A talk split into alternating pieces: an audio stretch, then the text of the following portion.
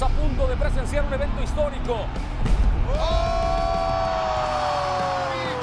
¡Qué impresionante!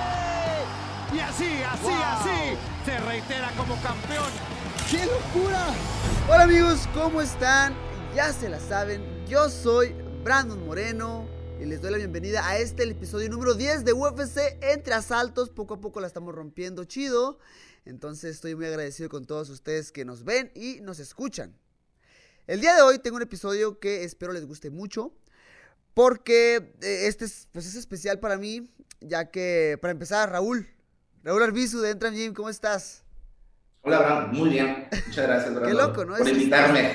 Está, Sí. está medio raro que, que estemos hablando de una forma tan formal, ya que nos conocemos, nos conocemos muchísimo tiempo. Entonces, para entrar en contexto, eh, Raúl es el entrenador en jefe de Entram Gym, el gimnasio, creo que sin miedo a decirlo, es el gimnasio más exitoso de Latinoamérica por mucho. O sea, los- están los hechos, están los números. Era un capítulo en el cual eh, me lo propuso mi director y dije, chin, la gente va a decir que nada más... Es que, teacher, el, el episodio pasado estuvo Cristian y estuvo Manuel, que acaban de ganar el, con- el contrato sí. Y ahorita me, ofre- me ofrecieron que hablara contigo y dije, chin, van a decir que nada más meto gente del Entram. Pero luego, luego mi, mi director me dijo, hey, es que, es- o sea, el equipo le está haciendo algo bien Sí. fuerte para toda Latinoamérica, para todo el público de habla hispana. Entonces, o sea, creo que es bien, bien importante que, que esta conversación se dé. Entonces, estoy bien contento de del tiempo. A mí lo mismo me, pasa con las promotoras, que quiero meter a alguien en una empresa y me dice, hey, ya son muchos del Entra. Pues, es que ¿qué puedo hacer? O sea, el- primer, el primer comentario, el primer pensamiento que se me viene es que, hey, pues ganen, ganen y Sí, tengan sí. peleadores, sean exitosos para que Sí. también ustedes re- rellenen las carteleras y todo el mundo con, con gente de su equipo, ¿no? Teacher, pues nada, quiero empezar eh, que te introduzcas a ti mismo, de dónde eres, cómo fue tu infancia, cómo comenzaste en el deporte y dónde naciste sobre todo. Eh, soy de Tijuana y como todo, como todo buen tijuanense nací en San Diego. Este, en esos tiempos eh, era muy común ah, ah, que cuando ibas a nacer, tus papás, por apoyarte, cruci- cruzaban, Sí. nacías allá y te traían a Tijuana. Entonces yo nací en San Diego, y, y- pero pues la verdad soy 100% mexicano, ¿no? Nunca viví allá. Este, y desde chiquito me encantaban las artes marciales, nunca fui muy bueno, y, pero ah, tuve muchas cosas que, que, se, que, se, que se me prestaron, y, y una fue de que había un lugar de judo literalmente enfrente de mi casa, Ok. y había, había hecho kung fu, había hecho karate, había hecho todo.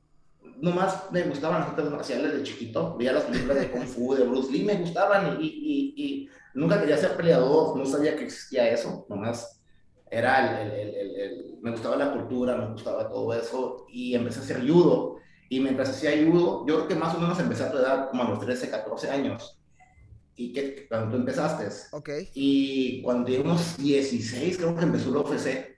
Y fue Ok. cuando dije, Ay, ¿sabes qué? Lo que hago se parece mucho a lo que hacía Jules Gracie. Ah, y, y, y de ahí fue cuando dije, un día voy a aprender jiu-jitsu. Y así, como, así fue como empezó. De hecho, ahorita que mencionabas lo de que naciste en San Diego, pero toda tu vida, toda tu vida naciste en Tijuana, para toda, para toda la gente que, porque es que esto no, yo realmente no lo cuento, pero yo también estuve a punto de ser así, mi mamá, y, o sea, ya estaba así de que a punto de reventar, se fue a San Diego a que naciera allá, no, me, no recuerdo bien exactamente qué pasó, pero no terminé naciendo en, en San Diego. Así de que, no, sabes que todavía no estás lista, regresas más tarde. Y, creo que se devolvieron a Tijuana y, y ahí ya le llegaron los dolores, todo, y pues ya nací en Tijuana. Y por eso sí. Pero yo también iba a aplicar esa, la de nacer en San Diego y vivir en, en TJ. Teacher, entonces comienzas en el judo, después haces la transición al jiu-jitsu brasileño, si no me equivoco. Sí, eh, eh, duré mucho tiempo en judo. ah, eh, una vez creo que fui a un nacional y saqué dos segundos lugares en juvenil y primera fuerza. Me invitaron al Centro Olímpico Muy bien. y estuve ahí, creo que tenía 18 años, 19. Ah, eh, me desilusioné poquito con el judo. Ah, fíjate que yo siempre quería entrenar mucho, Ok. mucho, mucho, mucho. Y yo entrenábamos tres veces a la semana, una clase. Eh, yo me acuerdo que yo juntaba gente los sábados porque compraba videos de VHS de, de los Gracies y, eh, no, en serio, yo, yo armaba mi grupito los fines Y este, y pues mi familia quería que estudiara. Y este, y un día dije, ¿sabes qué? No quiero estudiar. ¿Cómo te iba en la escuela? ¿Cómo eras de alumno? ¿Eh? ¿Cómo eras de alumno?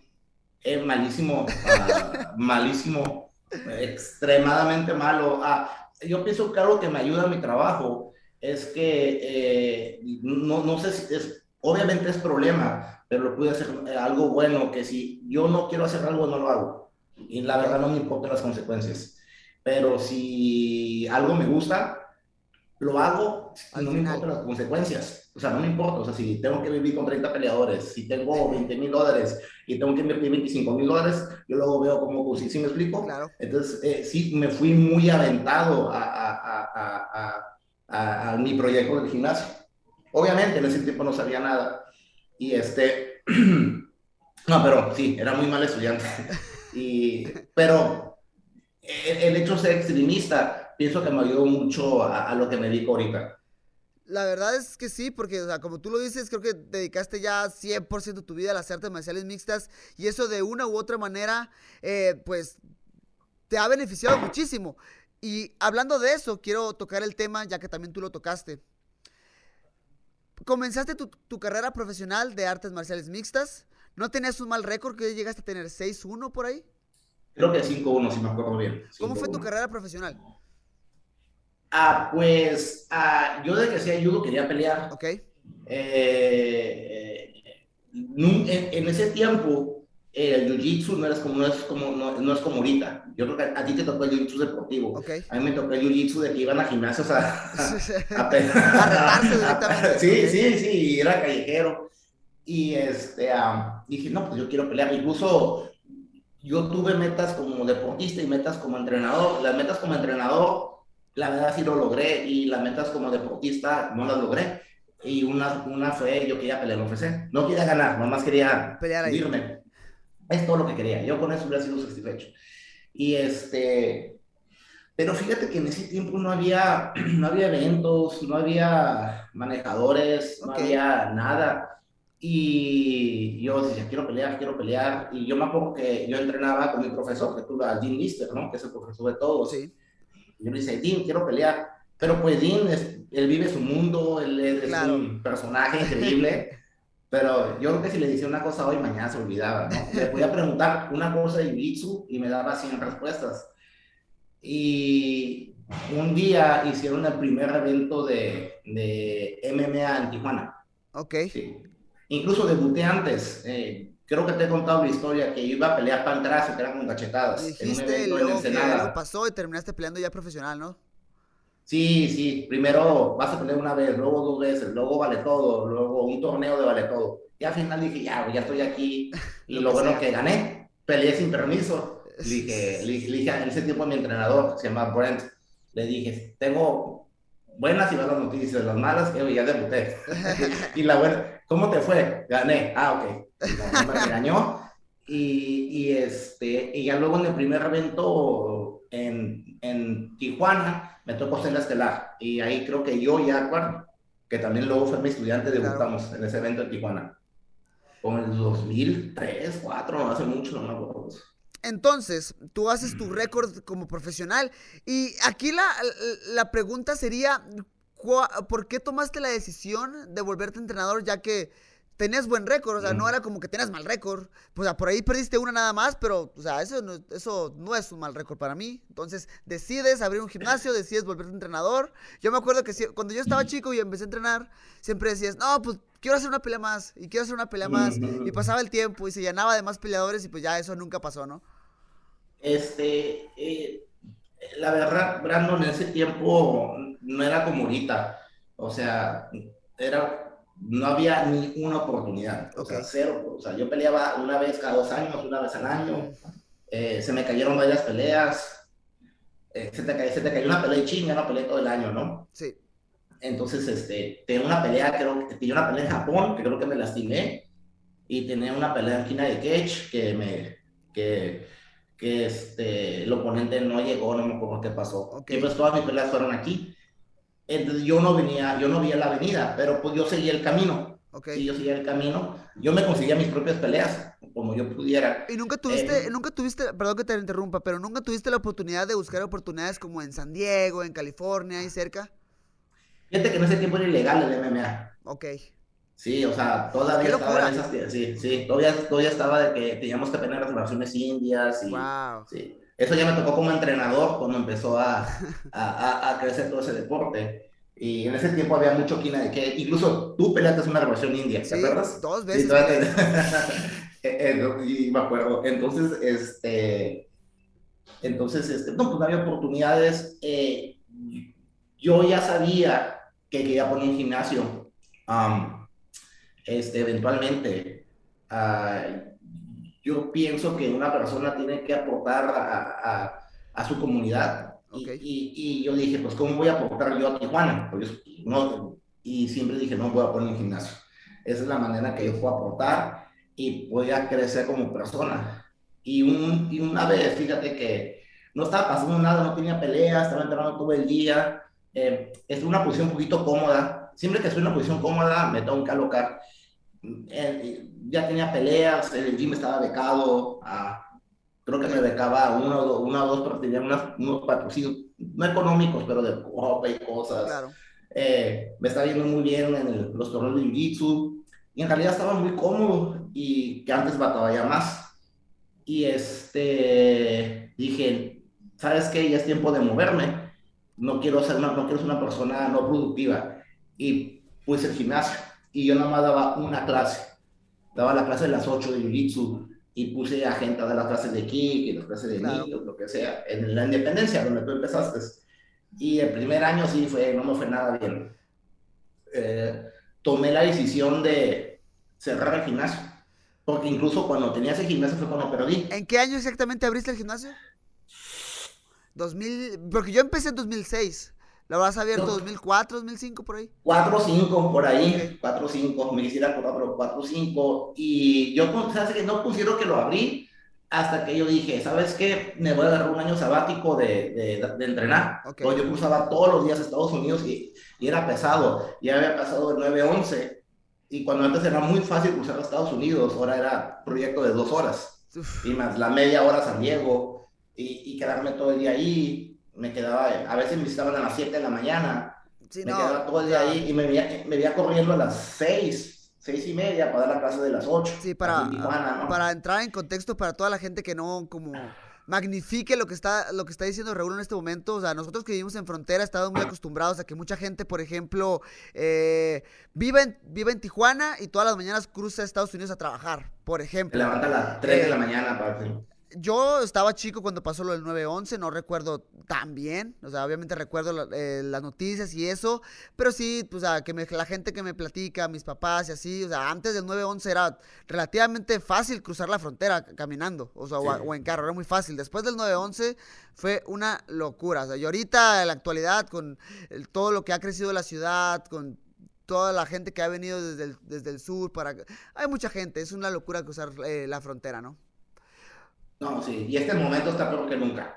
Por lo del COVID. Sí, no, no. de- sí, sí, sí. Ahorita con el se de- puso espantoso.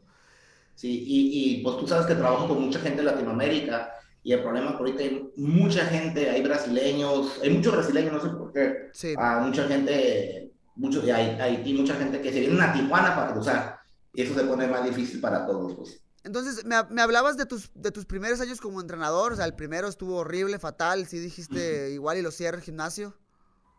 Eh, y un día dije, ¿sabes qué? No quiero fracasar, no quiero, no quiero sentir, no, no quiero quedarme con esta mala, no sé, nunca me ha gustado, nunca, eh, en nunca me nunca hago nada, pero con lo que hacía, no, no, no, lo, lo quería hacer bien. Ok. Y dije, "Mo- me voy a dar un año sabático. Y tiene una cosa, eh, la verdad, a mí me gusta ser realista, ya que estoy más grande, ya me puedo dar cuenta y decir las cosas con humildad. La verdad, yo no era buen peleador. Ah, eh, eh, eh, eh, pude haber sido bueno, con trabajo duro, con disciplina y con muchas cosas. eh, no era genéticamente un monstruo, me explico, o sea, Ok. eh, no sabía muchas cosas. Me arrepiento, no, no sé si me arrepiento o no. Si, si yo tuviera alguien como- Yo siempre trato de ser el entrenador que no tuve. Eso es lo que siempre me, yo me hubiera dicho, hey, sigue peleando, sí, date la oportunidad, sigue haciendo jiu porque yo quería competir en Abu Dhabi y quería pelear en UFC. Claro. No quería ganar, no quería, no quería ganar. Solo quería llegar. quería- no, no quería llegar, ya eso era suficiente para mí.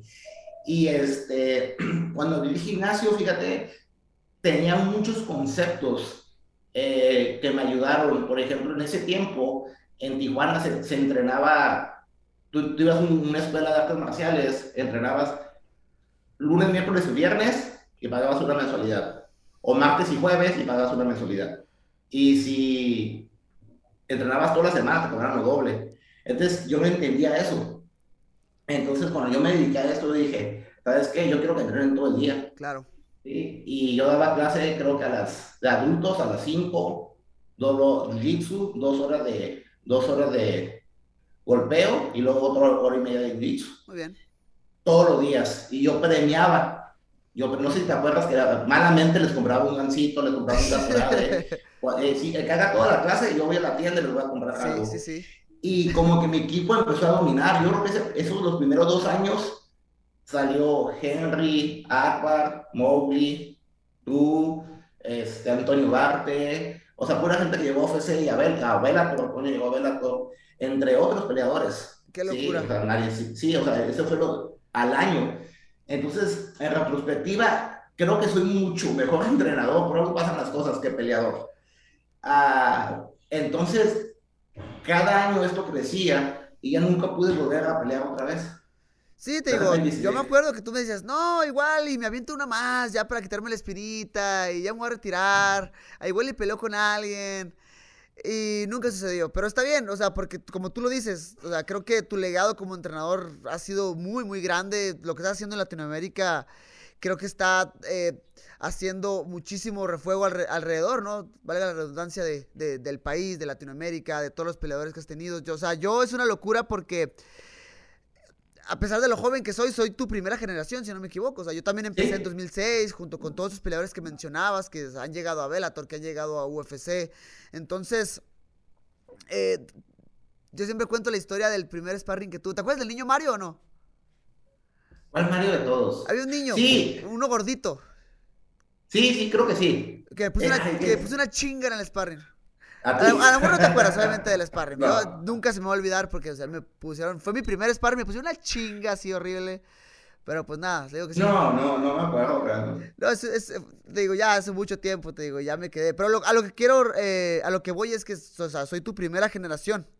Sí. Y aquí, o sea, han pasado muchas cosas, han pasado sacrificios. eh, estábamos en un gimnasio muy chiquito en la colonia Independencia en Tijuana, un gimnasio que, híjole, sea, los metros cuadrados, a veces, al- igual hasta los contabas con los, con los dedos de las manos, ¿no? Después Creo que eran como 60 metros cuadrados. era un gimnasio pequeño. Después pasa- Sí, increíble. pasaste al centro de Tijuana, donde el gimnasio estaba un poquito más grande, pero poco a poco Ah, te fue sí. quedando chiquito. Hasta el momento que, Sí. en este- que ahorita tienes un gimnasio propio. Sí. Y la gente que, no sé si lo haya, te- haya tenido la oportunidad de verlo en redes sociales, en fotos, es un gimnasio grande. De verdad es muy grande y tiene muchísimas cosas. Tuviste la oportunidad ya de traerte a Andy, entrenador de boxeo y todo el asunto. Pues una de mis metas, y te digo, Brandon, yo creo que fue una de las más difíciles. Eh, yo cuando tenía el Entram en la, en la calle, pues cuando yo tenía, teníamos el Entram en la Independencia, en el chiquito, eh, pues yo tenía hambre y decía, ¿cómo voy a sacar peleadores? Sí, o sea, quiero sacar un peleador, quiero sacar un peleador. Y en ese tiempo nunca saqué peleadores por UFC, simplemente no sabía, incluso no existían las, porque yo me acuerdo que yo tenía peleadores como Akbar, que tenía, no me acuerdo, pero pues, no sé, 14-4, o 10-2, 10-3, no me acuerdo. Y de repente entraba ahí al UFC con 4-0 o 6-1. Sí. Y dice, oye, es una injusticia. Pero en ese tiempo no tenía ningún recurso, nadie, ni un mexicano. No había el canal para Sí. llegar, simplemente. No, no, y, aquí, y yo me acuerdo en ese tiempo el- a Chan Shelby, a todos, y nadie me pelaba. Sí. que ahora no es el caso, ¿eh? ahora sí ya me hace un poquito más caso. Pero en ese tiempo estaba desesperado y este, me- ese gimnasio me quedó chiquito, había muchos problemas ahí. Sí. Y, y un amigo dijo, oye, me recomendó ese lugar. Y ya me fui para allá. Incluso cuando empecé ahí, nomás llené, nomás llené la mitad de los mats. Y con eso bastaba. Y, y luego tuve que tirar una pared, hacer otro piso, un montón de locuras. Porque pues, yo no teníamos jaula, ¿te ¿Es acuerdas? cierto? Y ahí fue donde yo tenía peleadores en UFC. Dije, ¿cómo puedo ser que tenga un peleador en UFC y no puedo entrenar en jaula? Claro. Porque es diferente. Sí, sí, las... Es diferente. La y aparte la seguridad y todo eso. Y pues poco a poco compré jaula, hice el piso. Y este, pero siempre fue difícil para mí porque yo nunca me calé. El, el Entram nunca ha sido un negocio. O sea, nunca, nunca se puso para ganar dinero. Nunca. Claro. Incluso yo haría otras cosas. ¿Sí? Ah, fácil. Sí, o sea, de las cosas más difíciles para ganar dinero es algo que yo dediqué. Pero yo, eh, no, no me mido de esa manera. Entonces era difícil porque pues llegó el punto que ya tenía nómina. O sea, tenía Sí, Trabajadores. sueldo, trabajadores. trabajadores, tenía este, eh, contadores, tenía gente de limpieza, es- entrenadores, y mucha gente no ve que pues tú estás gastando cada fin y tengo renta, impuestos, lo que tú quieras. Entonces yo me voy un mes para acá, en ese tiempo viajaba mucho, este, porque tenía, creo que ese tiempo tenía siete peleadores en UFC, Ok. y yo iba a todos. Entonces estamos hablando, si pelean dos veces el año, son 14 viajes internacionales. Entonces, una o dos semanas, pues estaba fuera. Y, y de repente venía a Tijuana y chin, llevo tres rentas. Y a todo lo, todo lo poquito que ganaba un peleador, Ah, no, iba a la renta, por fin. Y para mí siempre fue un martirio andar preocupándome por el negocio. claro. ¿sí? Y, y con mucho sacrificio, y, y no nomás con trabajo tuyo, trabajo de todos los peleadores, trabajo de mi familia, ah, eh, hice este proyecto de hacer un gimnasio, y pues ya lo compré el terreno, construí, es propio, ya no pago renta, no debo nada, y pues está muy padre porque es una meta que yo ya soy libre, ¿sí me explico? Ya, pase lo que pase, el gimnasio va a estar aquí, no, en serio, Sí, sí, entonces sí. yo tengo, sí, yo ya, yo, yo ya, eh, a mí me critican, pero si tú me preguntas cuánto cobramos, no sé. Si tú me preguntas cuál es el teléfono del gimnasio, no sé. Si tú me preguntas cuánta gente tengo, no sé. Y, y la gente, pues, estás mal. Y dije, no, es que esa es mi meta. Claro. Yo no quiero saber. Yo no quiero saber. Pero si tú pregúntame cuántos peleadores en UFC tengo, cómo no ofrecer contenders, eh, pre- pregúntame cosas de Jiu-Jitsu y voy a saber todo, ¿no? Claro. O sea, voy a tratar de estar informado en mi trabajo, ¿no? Entonces, el tener este gimnasio me dio la libertad de, de- de dedicarme más tiempo a los peleadores y como tú dices, traerme un staff de coaches. Claro. Eh, Dave Cortés, Andy Caballero, tengo un, tengo un terapeuta, Sí, y ahorita estoy en planes de traerme dos coaches más para el año que viene. perfecto. Entonces, este, que eso a mí me ayuda mucho porque tú sabes que yo antes era coach de todo, era sparring de todos y no se puede. Mira, ahorita vamos a entrar a ese tema, pero definitivamente estás en un punto de tu carrera profesional de entrenador que no puedes hacerlo solo, necesitas ayuda porque tienes demasiados atletas. sí. Pero antes de entrar ahí, o sea, quiero que me hables, porque ahorita estás teniendo un, un 2021 bien chingón, muy, muy chido. Antes de eso, habías metido a mucha gente al de Ultimate Fighter Latinoamérica en la primera temporada. O sea, tuviste a, a, a- Macio, que aquí, que aquí está conmigo, de hecho, teacher, aquí está. eh, a Henry, a Mowgli, a- al Diablito. Pérez, a quién, a quién más, se me va el nombre. Polo. A Polo en el de Ultimate Fighter Latinoamérica segunda temporada. Bueno, en, el, en el siguiente fue a, a Charro. Villegas, Pablo Sabori, estaba el Charro también, ¿verdad? Charro Creo. también. Varios, eh, sí. Martín Bravo. Y varios que se nos, seguro se, se nos están olvidando nombres, estoy seguro. Sí. Pero tú pasaste de tener muchísimos peleadores en la UFC y de repente, pues, lastimosamente los fueron cortando. Llegó un punto en el cual nada más me tenías a mí dentro de la UFC. Pero, o sea, algo que la gente no se da cuenta es de la disciplina y de seguir chambeando y seguir para adelante es hablar de todo eso, de lo mal que te ha ido y después hablar del 2021, que yo creo que ha sido uno de tus años que más la has roto. O sea, ¿qué opinas de tu 2021? Con, eh, Contender Series, contratos, un campeón mexicano. No me gusta hablar de mí mismo, pero son los hechos.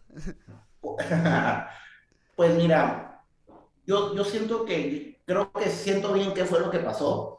Ah, el nivel de UFC es muy alto, Sí. ¿sí? Eh, la primera generación de mis peleadores tienen cierta de- desventaja, ¿sí? Y estoy hablando de la primera generación de peleadores de UFC, no Claro. estoy hablando ni porque tú no fuiste la primera generación de mis peleadores, a lo mejor fue el Carnicero, fue Sí, de peleadores sí. el Medina, y como que yo aprendí un montón de cosas, y se ¿sabes qué? Pues lo que siguen, vamos a trabajar cosas diferentes. Claro. Los que siguen, pues yo creo que yo también he aprendido, o sea, yo cada dos, tres años digo, qué mal entrenador era antes, o sea, cómo ya aprendí a hacer cosas diferentes y cosas así. Y, y pasaron, yo digo que pasaron dos cosas. Hubo mucha inversión en Latinoamérica Sí. en MMA. Ok. Mucha. Y subió, y yo ya sabía, yo sabía que iba a venir una, como una, este, un bajo. Yo ya lo veía venir, a todo el mundo le decía. Este, y es normal, todo, todo, es como todo, viene su, en el éxito siempre sube y Subidas y baja, bajadas. sube y baja, sí. Claro. Lo tienes que esperar. Ahí tienes que ser inteligente para planear bien las bajadas y, y- y aprovechar las subidas. Yo ya sabía, y aparte en ese tiempo, la verdad me dediqué al proyecto del gimnasio. Eh, eh, a mí toda mi economía, todo mi tiempo, lo, lo, lo poco que yo tenía, eh, porque yo creo que me aventé un proyecto que yo estaba preparado para el 30%. Y no sé si te acuerdas, no sé si te acuerdas, no teníamos techo. No teníamos. Llovía Sí, y cierto. teníamos Se, que cancelar las todo el clases. agua. Se me inundó el gimnasio como cinco o Como seis veces. tres, todo se cuatro veces tuviste que cancelar las clases porque, ajá, sí. Sí, y no, y horrible. Y, y, y yo llegué al gimnasio y yo, Dios mío, tengo gente que tiene pelea en UFC y no podemos entrenar. O nos, Estaba o nos- resbala- o nos resbalábamos todos. O sea, la gente no sabe esto. Y, y, y, y, no tenía dinero para el techo. Y yo, pues, este, heredé unas propiedades, vendí, vendí mi, mi departamento que yo tenía, pedí dinero prestado al banco y, como sea lo acabé. Y yo dije, bueno, pum, ya, todavía no acabo el gimnasio como yo quiero, ¿no? Todavía un 90%. Y ya luego, este, dije, ahora es tiempo otra vez. Bueno, en, en realidad yo tuve que tomar una decisión, porque fíjate que, que yo tenía tanta hambre, Brandon, de, Claro. de- de tener un peleador en UFC, o sea, pero es algo exagerado, algo que antes, Brandon, cuando alguien perdía, no dormía, güey. me afectaba de una manera no normal. Te entiendo. o sea, me imagino No, que no, es- la falta de experiencia en esa parte, o sea, peleadores nuevos. Tu primera parte de, de peleadores en la UFC, o sea, al principio llegaste a tener que igual como 7, 8 peleadores dentro Sí, de la UFC. siete activos, siete autoactivos, sí. Sí. Y creo que he tenido, tenía creo que 13, 14 en general, ahorita que 5, 9. Yo creo que vamos unos 19, 20 en UFC. Claro. Pero cuando siempre estamos perdiendo, o sea, ganamos todo en México, lo que tú quieras, llegamos al UFC y ganamos una, perdemos dos, ganamos, perdemos, te quedas chido, o sea, ¿qué voy a hacer? O sea, Claro. voy a tronar. Y, y, y sí me afectaba mucho. Y, y, sí, y sí hubo un tiempo que sí pensé, ¿sabes qué? Ya no sé si quiero hacer esto. Ya, ya hice mucho, dije. Ya hice mucho. Porque a la fecha es un sacrificio, es un sacrificio muy fuerte.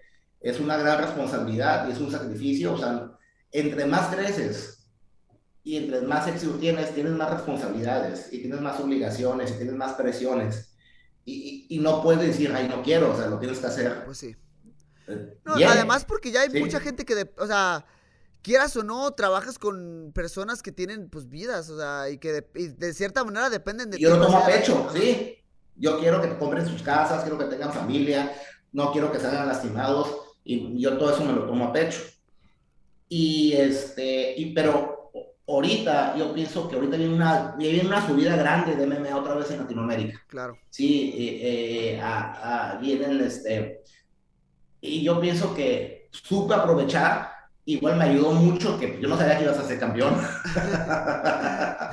o sea, la, la, verdad, yo nunca me puse como meta que tú fueras campeón, se me hace una, una meta, tú sabes, ¿no? Esta historia siempre la cuento, yo siempre le pregunto a la gente, ¿cuáles son tus metas? Y me dicen, pero no UFC, y digo, cállate, tu meta es hacer dieta, llegar temprano, cintas de jiu-jitsu, ganar un torneo, venir todos los días, ¿sí? Eh, ganar tres, cuatro peleas seguidas, ¿sí? Esa tiene que ser tu meta. Yo creo mucho en las metas a corto plazo.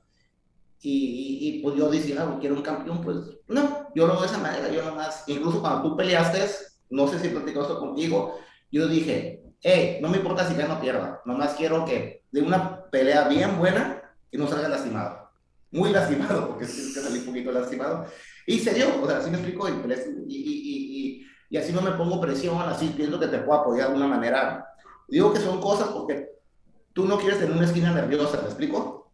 ¿Sí? Claro, por Tú supuesto. Que, que, que, que sea la, lo más tranquilo del mundo. ¿Qué, ta ¿no? ¿Qué, tanto te crees que te falta para tener el mismo temple que Trevor Whitman? ¿Has visto cómo está Trevor Whitman en la esquina?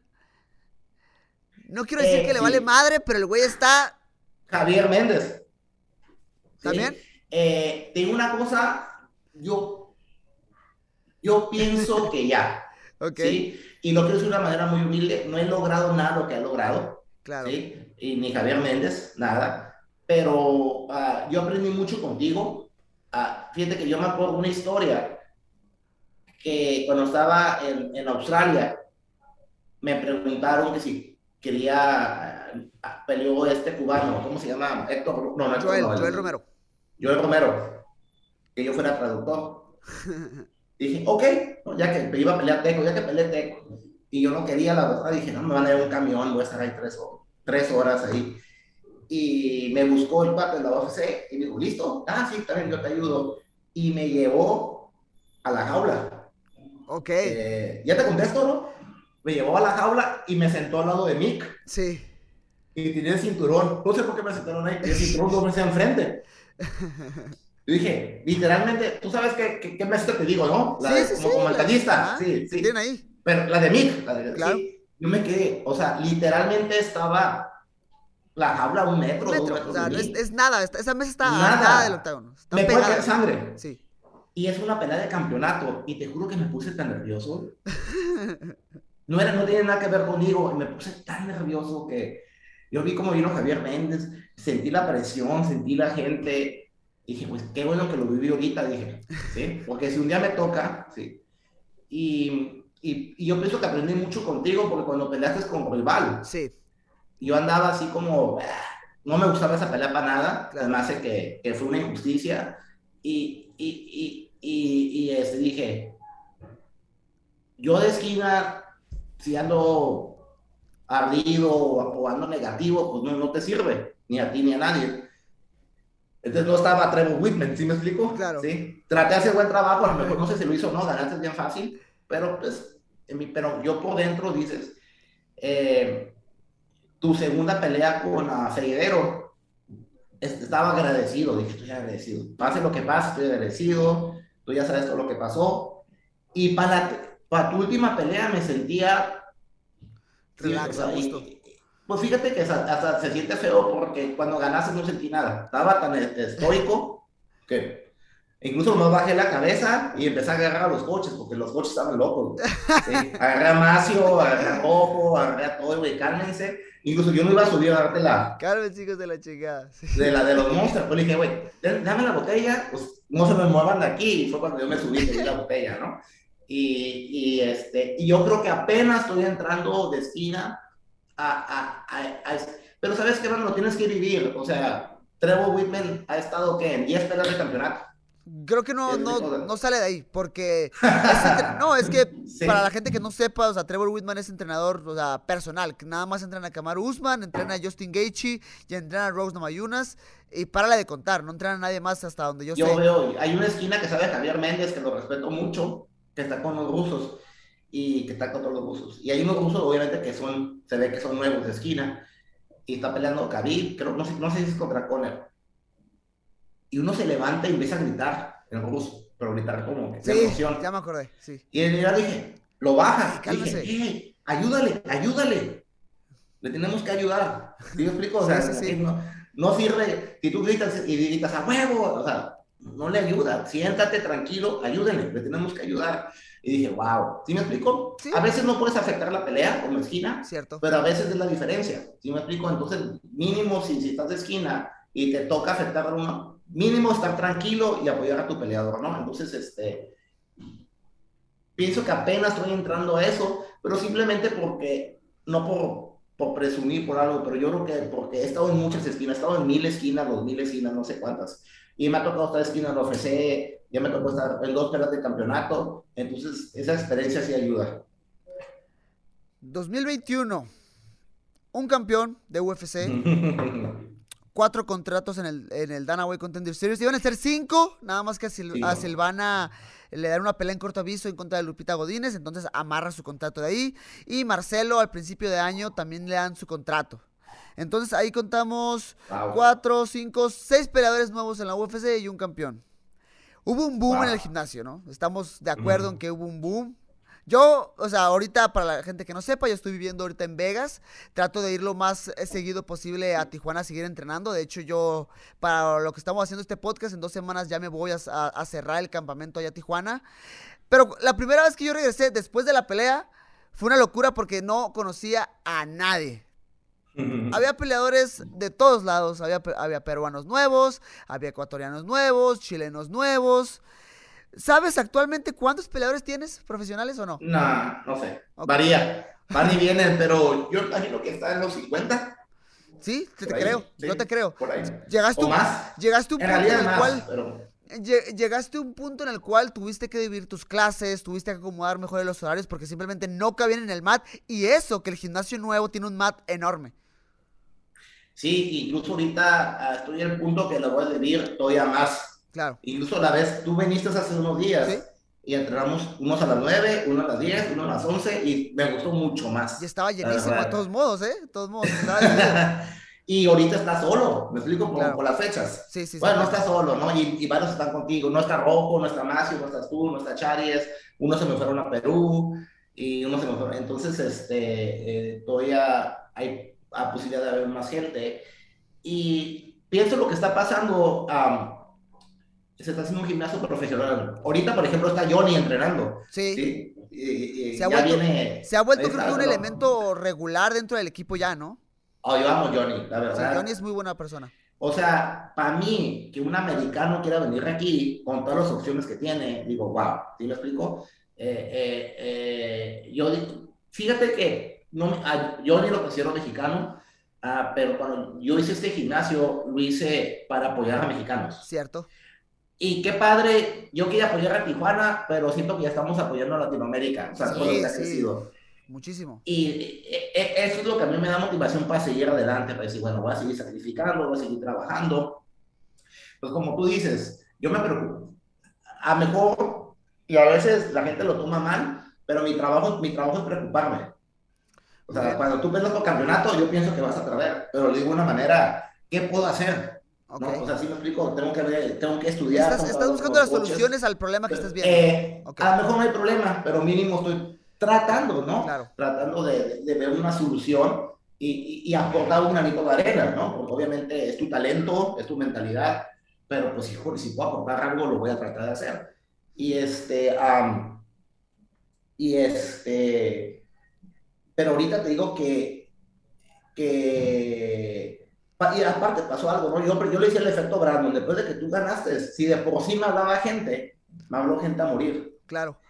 Y ahorita la verdad, no contesto mensajes ya. De hecho, gente a- a- eso, te, eso te quería preguntar. Antes de, antes de pa- decir eso, hablábamos de Johnny. Johnny, hablamos de Johnny Muñoz, peleador de la UFC, que ya tiene dos peleas, uno y uno. Pero él, o sea, él viene de un gimnasio en Estados Unidos. Él, él, es, él nació en Estados Unidos de, pa- de padres mexicanos. Y, y nada, él decide a ir a Tijuana a entrenar con nosotros. Y eso, digo, se ha vuelto un muy buen elemento en el gimnasio. Yo ahorita que ya ibas a Campeón mundial de Jiu-Jitsu. campeón mundial de Jiu-Jitsu. Sí. A mí me ayudó muchísimo en el campamento Sí. pasado. Y, Entonces. y quiero que nos ayuden en este también. Sí, sí, no, él, él me Sí. dijo, él me dijo que se iba a quedar y que no iba a estar ayudando eh, todavía. Entonces, íbamos a pasar ya a eso que te quería preguntar. Definitivamente sé que tus redes sociales, eh, tu teléfono, a estar lleno de personas que quieren venir a entrenar. ¿Cómo haces para que tengas un filtro sólido y no traigas a cualquier persona? Porque me imagino que es, es difícil y que a lo mejor has tenido la experiencia de que te has tenido peleadores que todavía les hace falta para entrenar en el equipo grande, con Entram y todo eso. La verdad, tengo un filtro natural. ¿Ok? Que, que, que, pues tú sabes, soy famoso por no contestar o por desaparecerme de redes sociales. De hecho, teacher, mi, mi director me dice, um, oye, ya le mandé mensaje a Raúl, pero es que no me contesta. Le digo, no te preocupes, te va a contestar. Ah. Ma, tú, tú déjale el mensaje y a lo mejor mañana te contesta, pero él te va a contestar. Sí. Entonces, eh, no sé, fíjate, ah, soy una, ah, ah, he cambiado mucho, mucho, mucho. Eh, eh, he tenido que evolucionar como ser humano. Ah, yo antes no daba entrevistas, no me gusta que me tomen fotos, soy malísimo para redes sociales. Yo creo que en mis redes sociales no hay una foto mía, o sea, si una foto mía estado con uno de mis estudiantes, simplemente soy una persona muy privada, eh, eh, no me gusta, hago esto porque me gusta, no quiero ser famoso, no me interesa ser famoso, no me interesa el dinero, me interesa hacer mi trabajo y, y estar con mis peleadores y ayudar. Entonces soy muy malo para redes sociales, ¿sí? Ah, pero ha sido, la gente que ha venido, fíjate, ha venido porque viene a huevo, o sea, no, no es que, si me explico, casi, casi viene a fuerzas de que están molestando y molestándome. A veces pasa, fíjate, que hay alguien muy alto perfil. Muy bien. Sí, y, y, o es un campeón de lucha, sí, o un peleador mío me lo recomienda. Muy bien. Y, y, y decido, bueno, créetelo, sí. Leiva me recomendó un joven, los de Ecuador me recomendaron un joven, el Rivas, que es campeón panamericano, que fíjate que fue muy bien, muy bueno. No sé si lo conociste. Lo conocí nada más. pero es muy buena lucha, ¿eh? O sea, incluso a, tumba Johnny, y Johnny tiene buena lucha. Cierto. Y este, y, y, cosas así. En el futuro, quiero tener un sistema de yo poder a lo mejor reclutar y traer gente de alto nivel, pero ahorita la verdad siento que haría un servicio para ustedes, trayendo más gente cuando no tengo el staff o el espacio. ¿Sí me explico? Y eso es lo que decíamos hace rato, que, o sea, necesitas ya la ayuda, o sea, ya no puedes hacerlo solo. Antes te lo aventabas eh, ya, o sea, como fuera, tenías, no sé, 15, eh, 20 peleadores en total, entre amateurs, entre profesionales, y ahí te lo puedes arreglar. Ahorita no, no se puede hacerlo todo solo.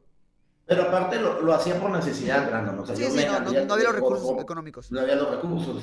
Y ahorita uh, estoy pensando cuál es mi trabajo ya. Y, y, y, mi, y, mi, trabajo yo pienso que ahorita es ver, darle las oportunidades y ver la dirección de una carrera de un peleador. Pues, pues ¿sabes qué? Quiero que pelees aquí, puede ser Luxon, Lucé, ya quiero que vayas a Estados Unidos, yo te puedo conseguir peleas, ya quiero que trabajes con mis socios en Estados Unidos, este, um, quiero que entrenes con este coach, quiero que entrenes con el drift, quiero que trabajes tu físico, te voy a patrocinar un nutriólogo. Entonces, ahorita siento que, que puedo, eh, que es lo que hace un head coach, ¿sí? Ya no es de que yo te voy a enseñar jiu-jitsu, yo te voy a enseñar box, ¿sí? Es simplemente mejor y, y, depender y tener fe en mis entrenadores. Yo tengo mucha fe en drift, claro. tengo mucha fe en Andy y, y este y, y, está Feder y está Martín, que me con los peleadores. Tienen, la verdad, tienen muy buen jiu-jitsu. Y, y, alto nivel. sí, muy alto nivel. Sí, y, este, uh, y, tienen la mentalidad del Entram, tienen la mentalidad del gimnasio, de trabajar, de ser humilde, de, de, de, de, no sé, siento que tienen esa mentalidad porque son como mis peleadores clásicos, o sea, como tú, ¿no? Gente que tú sabes, ¿no? Lo que, todo lo que hemos batallado, todos nosotros, para crecer. Y, y, quiero depender más de los coaches y traer más coaches y, y yo poderlos este, dirigir en esa manera, ¿no? De, de poder este, de, de guiarles sus carreras. Teacher. Y yo ya sé sparring y luchar, no. Me han pegado mucho. Y teacher, eh, una pregunta salida. No, bueno, no. De hecho, o sea, sí es el mismo, es el mismo tema. Me salgo un poquito porque ya estábamos hablando de los entrenadores. Pero regresando un poquito a los, a, a los peleadores. O sea, has hecho tantos sacrificios por los atletas que, o sea, tú tenías tu casa y en la casa tenías unos departamentos que rentabas. Prácticamente esa área es, ya es de peleadores, ¿no? Porque si no me equivoco, tú ya estás agarrando una casa aparte porque has ha venido tanta gente que has metido peleadores a, a, esos departamentos, a las casas, que pues ya no cabe, ¿no? Fíjate, yo lo que decía antes, lo que yo quería, porque no lo tenía, yo creo mucho en la infraestructura. O sea, un peleador ocupa saber qué va a comer, dónde va a comer, qué va a entrenar, con quién va a entrenar, qué va a entrenar, dónde voy a dormir, bla, bla, bla. Ah, yo pienso que en un país primermundista tú puedes trabajar.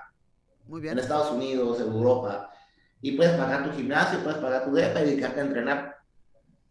En México, jole, ¿cuánto van a pagar por semana? ¿Mil, dos mil pesos? No, no te alcanza por un depa. O sea, en el área donde estamos nosotros. No, aparte Tijuana, hablando de, de nivel México, es muy, muy caro. Las rentas y todo eso es muy, muy caro. Sí, es donde estamos nosotros. O sea, las rentas no bajan de, de 500 mil dólares. O sea, y no, no, puedes pagar eso. Entonces, ¿para qué, ¿para qué un muchacho mío trabaja si no puede pagar renta? Y luego tienes que comer. Y la comida que es muy rica, pero muy cara. Pero muy cara. y muy rica también. Y, y entonces yo, yo lo que yo quiero es, si voy a un joven talentoso y yo creo en él, mira, y es un sacrificio, es un sacrificio para mí, porque yo tengo una casa muy grande, pero yo vivo en un cuartito. Sí. Y todos los otros cuartos están llenos de peleadores. Tengo ahorita un depa en el gimnasio, tengo uno, dos, tres depas en, en, en donde yo vivo, que son unos ocho cuadros del gimnasio, más mi casa donde yo vivo, la estoy adaptando para peleadores también, Claro. ¿sí? Y, y, y pues yo no, y, vivimos como, como si fuéramos soldados, ¿eh? O sea, es un cuarto con cuatro camas, otro cuarto con tres literas, ¿sí me explico? Y, y la hacemos como podemos, pero yo creo que es parte del, de, del camino, Sí. me gusta. No sé si te acuerdas los primeros camps que hacíamos en México, como... Ay, no, muchas dificultades, muchos problemas. Yo sufría, ¿eh? Yo- yo No, me dormía en el-. Yo me dormía en una cama que se inflaba y, y, y la mañana amanecí en el suelo. Ah, sí, es- de, de hecho, esa fue la primera vez que se fueron a, México en el de Ultimate Fighter en Sí, Latinoamérica, sí. la tercera temporada, donde llegó Martín a la final y pelearon otros compañeros. Ese me contaron que sí estuvo bien, bien heavy, ¿no? Que hasta te robaron un- una camioneta. robaron todo. un carro, ¿no? Sí, sí, fue. Oye, fue teacher, ¿y no se, no se te vuelve loca a tu familia, a tu mamá, a tu hermano, con todos, todos los peleadores ahí? Pues sí, no, ah, ah, yo no tengo familia, nomás tengo una mamá y un hermano. Y ellos vivían en otra ciudad, se acaban de, de regresar a Tijuana. Claro. Y sí, ¿no? Pues es que imagínate, o sea, la privacidad me imagino que está dura. sí está dura, y, y- pero yo digo que tenemos, todo éxito tiene un precio. ¿Sí me explico? Sí. Si yo me pongo el papel de que ah, yo quiero mi casita, yo quiero esto, yo quiero lo otro, yo quiero mi dinero, obviamente no va a tener peleadores. ¿Sí me explico? Entonces yo estoy haciendo una apuesta en el equipo, yo estoy una apuesta en el gimnasio. Independientemente de la apuesta, pues a mí me gusta vivir de esta manera, me gusta esta vida, me, me gusta trabajar en lo que hago. Estoy muy agradecido, estoy en una posición de hacer lo que me gusta y, y poder apoyar a la gente. Creas o no, para mí es algo importante. Eh, eh, eh, hay muchos jóvenes como Michael que llegan aquí y de- ya te lo ofrecen. Sí.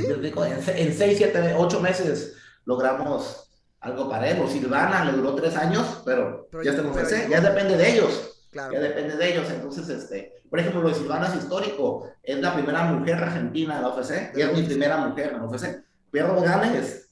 Cierto. Y le está abriendo la puerta a lo mejor. Sí. A lo mejor tiene una muchachita en Argentina de 16 años que está viendo, que está viendo a Silvana y dice, ¿sabes qué? Yo Si ella puede, yo puedo, puedo ¿no? ser. Y este, y estoy apostando, digo que ya tengo mucho más comodidad, ya no pago renta, ya no tengo que dar clases al público. Y este, y ahí va. Digo, este fue un año de su vida y a lo mejor el año que viene va a ser de poquito, no sé si de bajado su vida. De su vida para siempre. De hecho, no, ahora, ahora tenemos que pelear en UFC. de hecho, o Una sea, creo que a veces porque y no creo y creo que está bien, creo que es, es parte de, de- de tener mucha gente y de, y de compartir ideas. A veces chocamos un poquito en tu idea de que tú te preocupas demasiado y yo soy como muy positivo y quiero eh, la verdad es que creo que está bien, tiene que haber un balance porque a lo mejor yo me puedo sobrepasar en mi, en mi positivismo y a lo mejor tú te puedes pasar de preocupado y ese balance de No, tener no. al equipo los dos, ¿qué Sí. opinas tú? No, tienes toda la razón. Tu trabajo es querer pelear. Muy bien. Sí. Tu y, y, y algo que- y lo digo de ti, nomás tenido dos peleadores así que son valientes en todos los aspectos, o locos, ¿sí? De que quieren pelear entre, entre más duro mejor. O, yo me acuerdo que tú de chiquito, no sé si era un mecanismo de autodefensa, pero tú cuando peleabas te emocionabas, te ponías contento. Eh, Sí. Yo no, yo me deprimo, yo, yo voy a pelear y, y te ponías contento. Pero yo siempre he dicho, el trabajo de un peleador es quererse morir. ¿Sí? Y mi trabajo como entrenador es cuidarte. Cierto. ¿Sí me explico? A veces estoy de esquina y cuando un peleador me dice, ya no quiero pelear, yo digo, no es lo de él. Sí, no. ¿Sí me explico? Para mí No, eso no es lo tuyo. para no mí es lo tuyo. pecado. No lo tuyo. No, no, no. Tú, tú, tú tienes que estar dispuesto a A morir. morirte. A morir. Sí. Y tu Pero equipo, quiero- y tu pero equipo es el que que- tiene que preocupar, por- preocupar por ti. Pero ten confianza en mí, que Claro. yo te voy a. Yo he parado peleas, o sea, yo he parado peleas. Una vez ta- te pregunté, ¿te acuerdas? ¿Estás bien? Puedes seguir, porque la pensé Sí, me acuerdo. En Arizona, Sí, en ¿verdad? Arizona, no, yo estoy bien, yo estoy Pues- bien, hay que darle.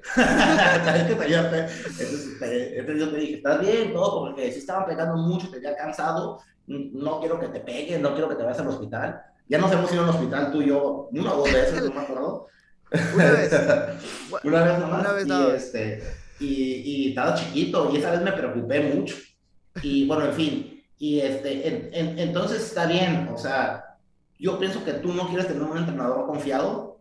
¿Sí? Tú quieres ser un entrenador que se... Y mucha gente lo, lo toma mal. O sea, cuando me decían, hey, tienes cinco en el contenders. Y yo, y todos, ah, todos van a ganar. Y dije, no, güey, todos van a perder. o sea, o sea es contender y tenemos peleas bien duras.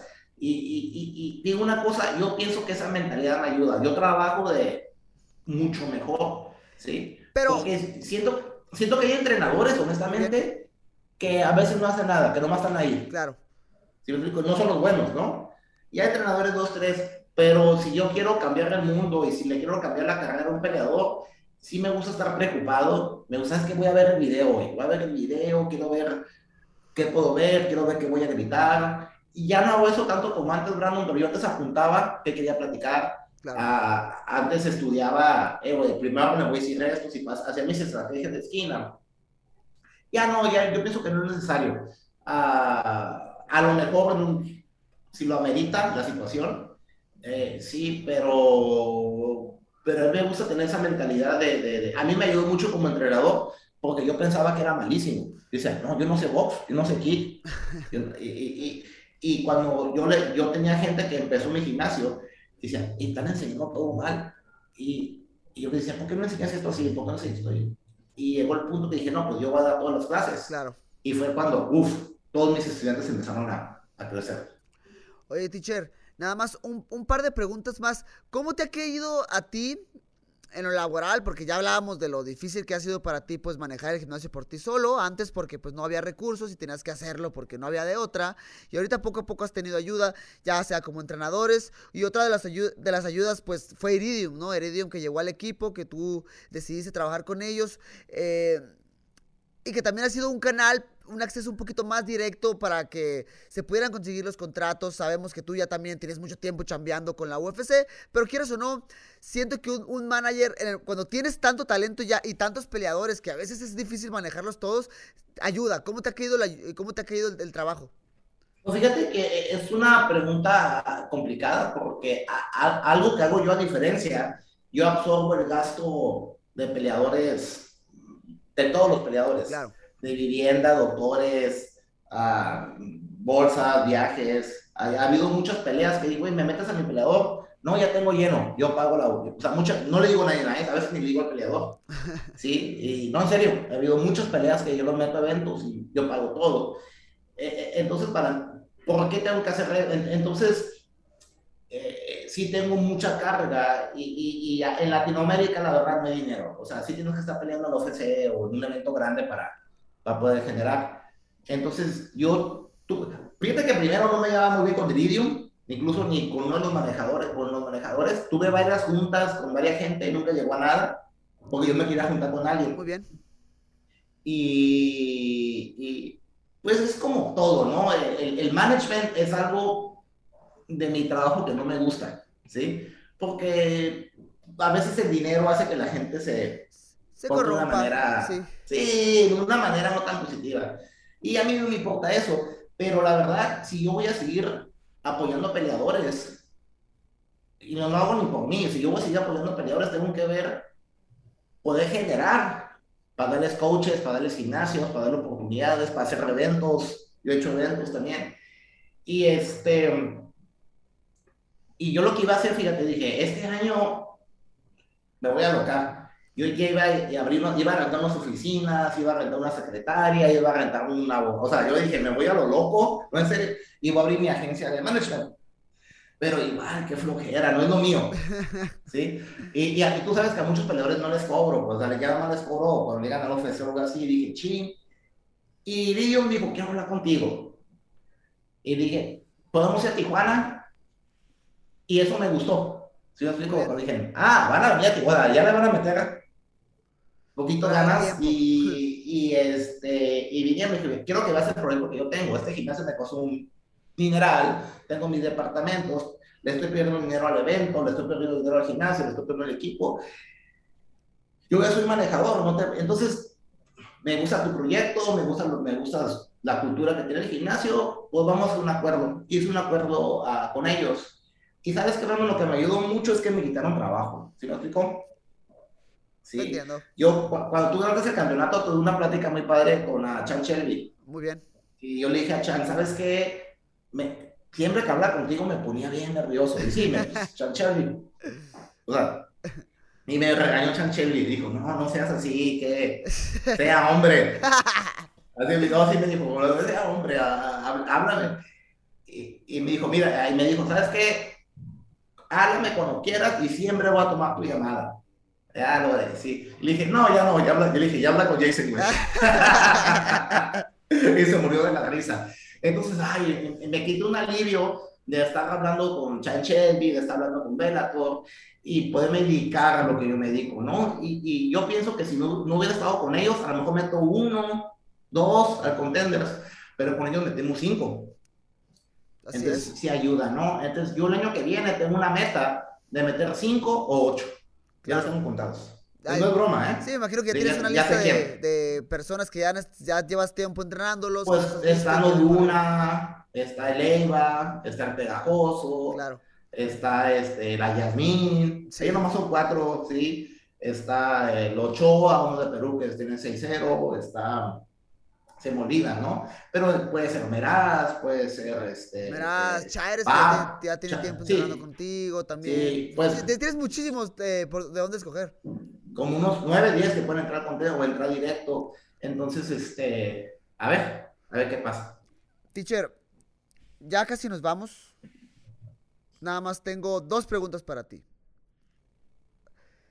¿En qué punto ves ahorita las artes marciales mixtas en, en México y Latinoamérica? ¿Qué tanto crees que les haga falta? ¿Qué consejo darías a otras academias, a otros entrenadores que se enfocaran en qué para poder desarrollar más el deporte en el país, ¿no? O sea, no, bueno, no solo el país, o sea, Latinoamérica en general.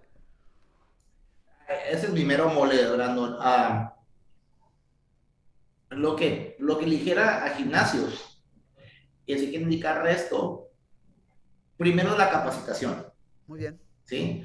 Eh, sean humildes, o sea, si son de otra arte marcial o eh, pueden llegar a cinta negra de jiu-jitsu, o sea, pueden ser coaches ya azul o morada, no importa, pero agarran el camino de jiu-jitsu ah, o de otra disciplina, ¿no? Y eventualmente llegan a cinta negra.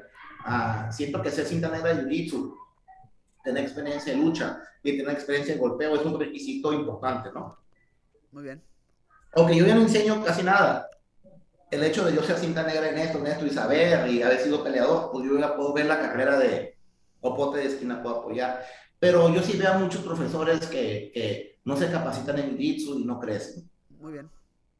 Al mismo tiempo, eh, no, no, no se enfocan en tener peleadores. Eh, yo lo hice mal al principio y saqué muy malos peleadores al principio. Ok.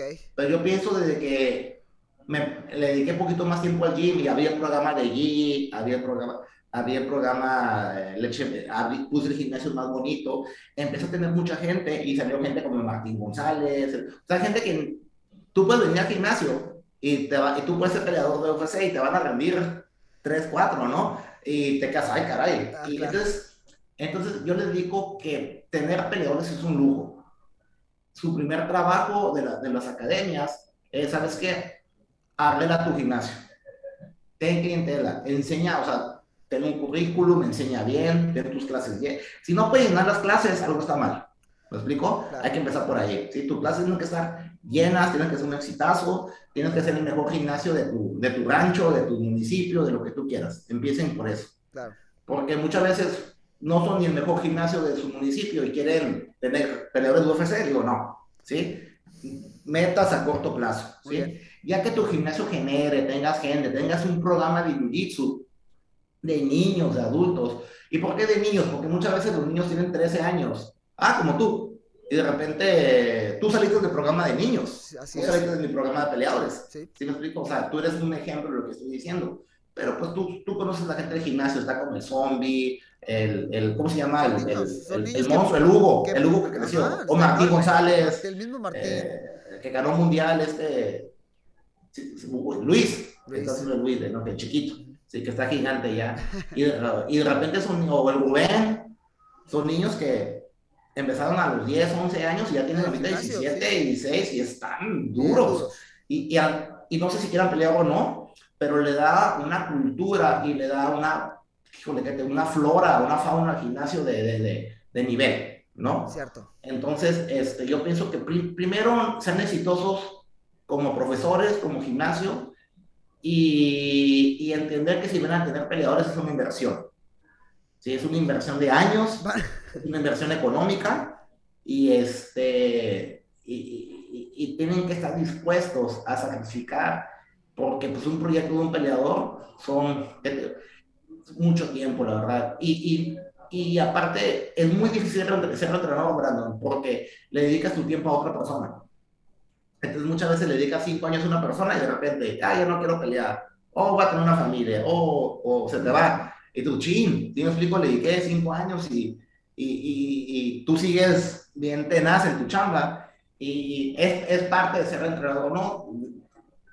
Tener, ser emocionalmente muy maduro y dejar que pues, nada de eso te afecte, ¿no? Entonces, generar tu gimnasio, que esté bonito, que esté limpio, que tener gente. Y, y, y, y si vas a trabajar con un peleador, eh, yo pienso que en Latinoamérica no sea un entrenador celoso, o sea, hacer lo mejor, lo que puedas con el muchacho, si es llevarlo a otro gimnasio, si es llevarlo a Estados Unidos, apoyarlo, y si haces bien tu chamba, lo más seguro que el joven se quede contigo de una manera u otra, ¿no? Y yo pienso que es eso. Muy bien, teacher. Pues nada, es, o sea, a base de lo que tú estás diciendo ahorita, o sea, lo que yo puedo, lo que yo podría agregar para, para cerrar ya este podcast, esta, esta plática contigo, es que tener un entrenador bueno es creo que fundamental. Yo soy una persona que mientras esté en los términos correctos, yo soy muy leal y me encanta. O sea, tú, tú lo sabes, teacher. Yo, tengo, yo he ido, o sea, él, Raúl me ha dejado ir a entrenar a miles de lugares y siempre he tenido la oportunidad de regresar, siempre he tenido de compartir ese conocimiento. Y al final regreso porque sé dónde está mi casa, ¿no? Y porque creo que tener un buen entrenador y tenerlo desde tan joven, o sea, me ha compartido muchísimo conocimiento y muchísimos valores que se mezclan muy bien con los buenos valores que tienes en casa, ¿no? Y eso creo que es una combinación ganadora. Entonces, mi, recomendación a entrenadores, yo siendo peleador, sería, eh, pues nada, dejen el ego a un lado, entiendan que van a tener que invertir mucho de su tiempo. Raúl no tiene esposa, Raúl no tiene hijos, no tiene nada, se dedicó 100% a, a, las artes marciales mixtas y pues después de quién, ¿de cuántos años, teacher? ¿Tienes entrenador?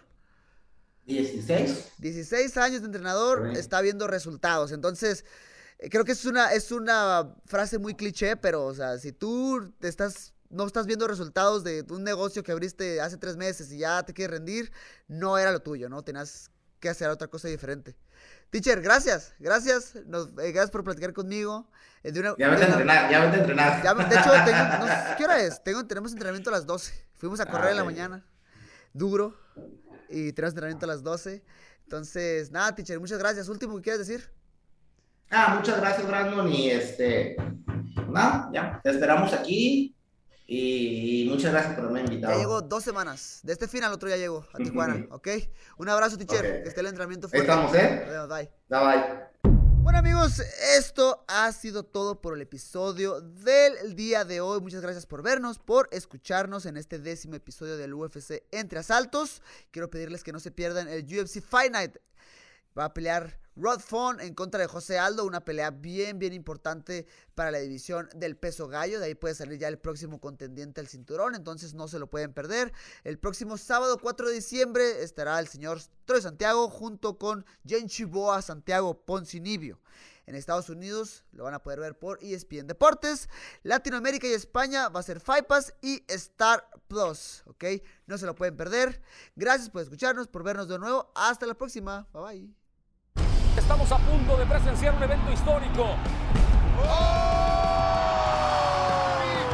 ¡Qué impresionante! Y así, así, así, se reitera como campeón. ¡Qué locura!